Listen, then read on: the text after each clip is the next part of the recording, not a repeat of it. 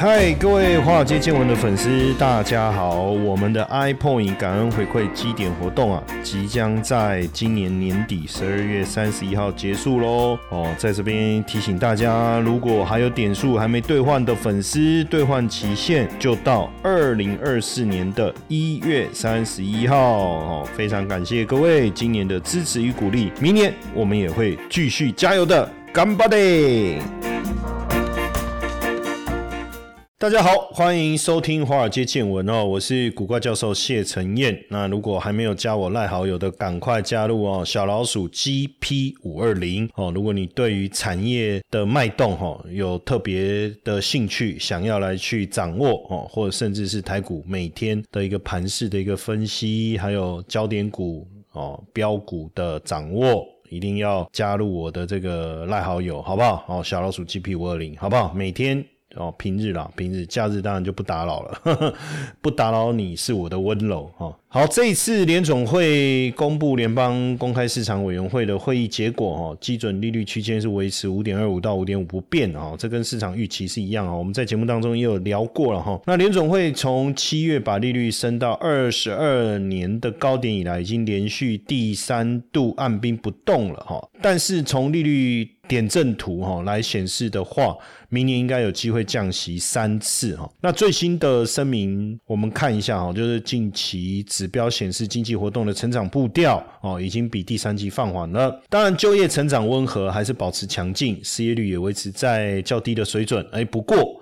哦，通膨已经有所缓解，有所缓解。那点阵图显示哦，其实大家都觉得说明年要降息了哈。那如果每次一码的话，就要降三三三降三次，那就是降三码。一码是零点二五，三码就是零点七五。那二零二五要降四次哦，二零二六要降三次，最后利率大概降到二到二点二五哦这个区间。那当然，基本上二零二五、二零二六怎么去降息，坦白讲也不是我那么关注的啦，因为那么长以后的事情，这都有变数。所以我们更关注的应该是二零。零二四会不会降息？那如果会降，降的空间哦，那什么时候降？哦，先来看一下这个决策声明的全文，然后呃，我们把这个。声明的全文来带各位看一下哈，近期指标显示经济活动成长已从第三季的强劲步伐减缓，好，就业成长至今年稍早的水准减缓，但仍强劲，且失业率能保持在低点。过去一年来的通膨有所缓和，但仍居高不下。美国银行体系健全且有韧性，家庭和企业面临更紧俏的金融和信贷的情势，可能将压抑制经济活动、聘雇和通膨这些效。应的程度仍是不确定的哈。委员会能高度关注通膨的风险。那委员会力求达到充分就业，并让更长期的通膨率达到百分之二。为了支持这些目标，委员会决定将联邦基金利率的目标区间维持在五点二五至五点五啊。那委员会将持续评估额外的资讯和其对货币政策可能造成的影响，在决定未来任何的额外政策紧缩程度时，委员。会将考量先前累积的政策紧缩、货币政策对经济活动的影响的时间差，以及通膨、经济和金融发展，以让通膨率随时间过去回到百分之二。除此之外，委员会将持续缩减持有的公债、机构债和机构抵押担保债券。哦，一如之前已宣布计划所描述的内容，委员会强烈承诺要让通膨率回到百分之二的目标。那在适当平的。呃，在评估适当的货币政策立场时，委员会将持续关注后续资讯对经济前景的意义。如果出现可能阻碍委员会达成目标的风险，委员会。将准备好适当调整货币政策立场。哦，委员会评估时将把广泛资讯纳入考量，包括劳动力市场状态、通膨压力与通膨预期指标，以及金融与国际形势。哈，那在这当中也调整了国内生产毛的成长率预测。哈，呃，从九月的二点一调高到二点六。那下修二零二四年从一点五到一点四。那再来，呃，失业率的部分是今年的部分预测是三。三点八，明后年是四点一，PCE 的部分是从年增率九三点三，九月预估三点三调降到二点八，核心 PCE 的通膨率的预测从三点七调降到三点二哈。那所以呃，最终的结果目前预期降息应该是三次哦。那当然从时间点来看的话哈，目前可以看到的呃这个时间点哦，我觉得应该比较可能是应该是在这个三月份哦，应该是在三月份，因为目前呃三月份降息的几率已经来到了百分之七十左右哈，五月份那几乎是超过九十哈，所以其实很有可能在这个三月份哦就来降息哈。那当然这当中呃，我们首先看到十一月 CPI 下滑，其实是一个非常重要的关键啊，因为十一月的 CPI 哦较去年同期上升三点一，等于连续两个月微降了哦，这这个数据应该也是影响到鲍尔谈话的一个主要的原因。那汽油。呃，当然 CPI 的下滑，其中呃汽油下滑百分之六哦，这个是一个主要的因素哦，主要的一个因素。那当然这个十二呃 CPI 公布以后，联总会的这个政策也做了一些调整。不过呃罕见的是，美国的七大巨头的股票出现了卖压哈。为什么？七大巨头包含了苹果、亚马逊、特斯拉、辉达、微软哦、脸书跟 Google 哦。那会产生卖卖压的一个原因，主要还是。因为七大巨头的权重过于集中哦，过于集中。这个呃，因为纳斯达克哈有针对这个七大咖的比重要做一个调整哦，在纳斯达克指数里面，如果比重超过二十四趴，上限就会定在二十趴哈。那如果是超过四点五的个股合计超过四十八，那上限就定在四十哈。呃，所以呃，两者看哪一个啦？那目前其实超过四点五的已经都超过四十，加加起来已经超过四十八了哈。所以七大咖加总已经超过二。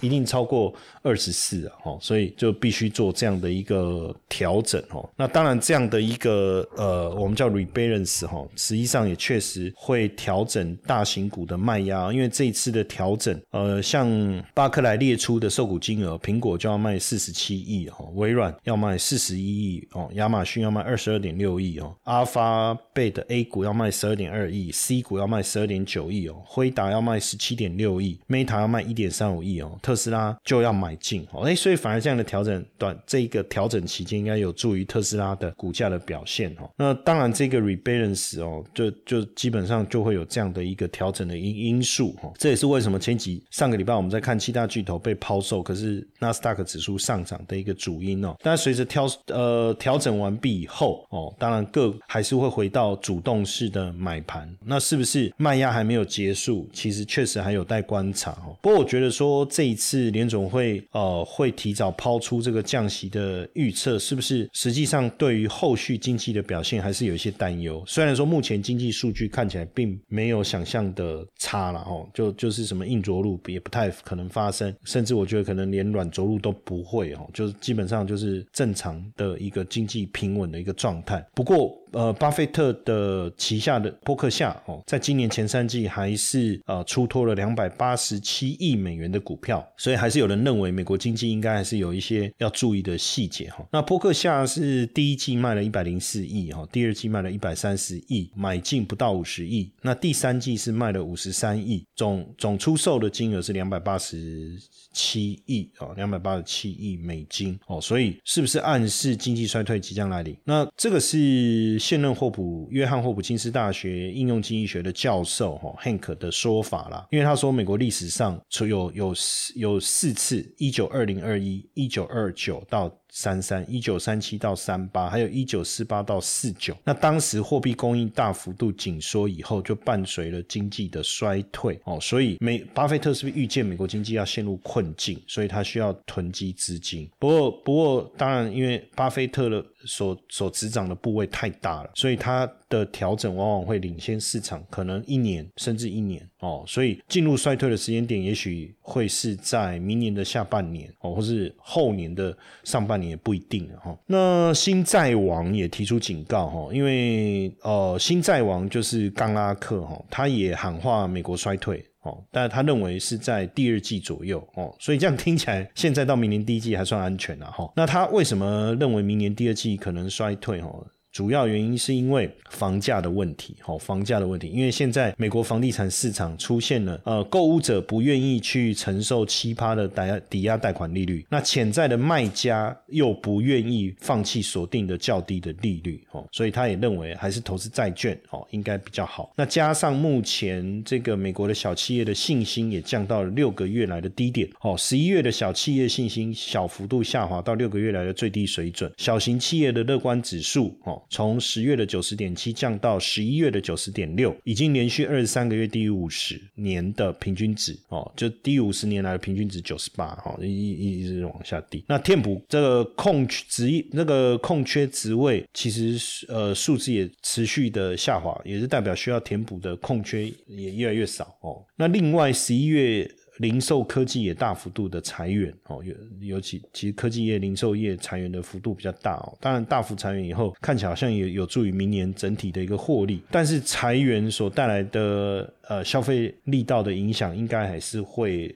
会会发生哈，那尤其是这个海之宝在假圣诞假期前裁员了一千一百名的员工哦，原本有六千三百名哦，有六千三百名。那看来这个玩具产业哦，即便要进入了这个圣诞节的旺季哦，他们仍然仍然要裁员哦。那现在高通膨下的圣诞节，大家也不买玩具，是不是这原因哦？那那不买玩具要送什么哦？大家还记不记得那个那个电影哦，就是《玩具总动员》里面的那个玩具哈，那个太空人的玩具哦，在现在现现在变成是大家不是不送玩具，然后送什么？送那个巧克力？为什么？因为巧克力比较便宜，哈，要不然就去找二手礼物。二手礼物我觉得好像有点逊哦。那所以如果要送怎么办？哦，那干脆送这个巧克力，看起来精致，但是又预算又不用花那么高。所以这一次我们也看到 Lululemon 哦，圣诞季季的猜测逊于预期哈。因为 Lululemon 的客户比较属于高端客户啊，因为他瑜伽会上瑜伽，然后又特别买瑜伽服的。但是呃，目前看起来他的猜测哦也有所下降，所以也因为这样子哈，就就就也呼吁了这个我们之前跟各位讲降息，跟各位讲要投资这个呃债券哦。ETF 哈，那不过因为今年高股息 ETF 非常的吸引人哦，那因为降息嘛哦，然后所以高股息 ETF 特别吸引人。像以今年来讲哈，凯基优选高股息、元大高息低波哦、国泰永续高股息、富邦特选高股息 ETF 哦，都持续的上涨，而且今年韩息的报酬率都相当的一个惊人哦，相当的惊人。那当然呃，明年第一季我认为整体的表现还是不错啦哦，所以续报应该不是问。问题哈，但是可能也要注意，一旦第一季过后，这个营收成长力道停滞以后，其实如果股市修正的话，高股息 ETF 其实还是会受到影响哦。所以整体来看哦，债券 ETF 应该还是未来在降息循环过程当中会更受惠的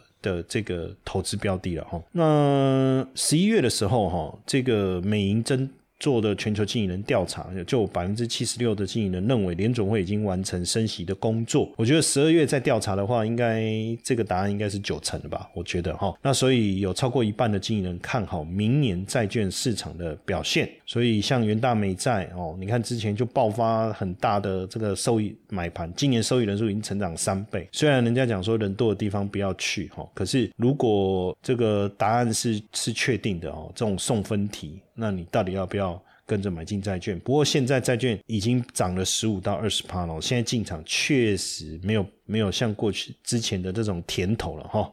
那怎么怎么办呢？哈，那当然，国内债券 ETF 在高债息跟潜在资本利得的空间的吸引下，哈，呃，成长的力道非常的强哈。以这个元大美在二十年来讲，收益人数就增加了三百四十趴以上哈。那包含元大的公司债哈，投资等级公司债收益人数也增加六倍哈哈。所以你没买，那就是你自己的问题了。因为我们在节目当中，呃，这一段时间也一直在分享投资债券的一个观念了哈。嗯，当然这个呃资产配置投开始加入这个美债哈，投资等级债，当然跟大家手上持有的美元的定存陆陆续。续到期，但是预期未来降息的可能性是非常非常的高的哈，因为同投资债券的话，拥有更多的这个债息之外哈，还有。这个未来债券潜在上涨的资本利得的空间哦。还有一个重点是债券的配息记录海外所得哦，只要你现在最低税负是是是七百五十万哦，是七百五十万，七百五十万，所以只要你的配息收入没有在七百五十万以上。那你克不到哦，也克不到这个海外所得最低税负制的部分哦，所以整个债券市场强弹真的是大反攻哦，大反攻。那当然，这个八大行库也开始买进哦，八大行库哦，跟这个八大行库呃买了什么？当然除了美债，我看有二十年美债，元大二美债二十年，然后还当然还有这个头等债哈，头等债也也有这个高高息的 ETF 了哈，这些都有。所以现在连这个八大行库。一开始当然就是八大行库就四大基金嘛，哈，就劳退、劳保这些哈，所以这样看起来就是不升息啦，哈，所以殖利率就出现了比较大的一个修正哦，比较大的一个修正了哈。那联总会的谈话之后，也让这个二十年以上公债 ETF TLT 哦大涨哦。那今年从低点以来，这样也涨了二十趴了哈。那所以这个我们很早就跟各位讲了哈，现在现在现在再来就叫就叫放马后炮了哈。那我们从呃，七月开始跟大家提预预告这些事情，然后到到九月，虽然十月份破底，我还是很很强硬的告诉大家要进入债券市场的一个投资。当然，就现在来来讲，长年期债券已经出现了一个大幅度的飙升，所以你可以把目标移向这个投资等级公司债哦，投资等级公司债，因为涨幅可能还没有完全的反应，加上目前投资等级公司债的可能值利率的部分相对来讲还是稍微好一点哦，还是稍。会好一点哦，所以你也可以去看一下投资等级债的部分哦。那像之前我们有分享过，有月配有季配的哦，这个大家也可以自己再去 survey 一下哈，survey 一下。那毕竟你也可以把这些月配息的这些呃现金哦，你你其实比如说你投资一百万。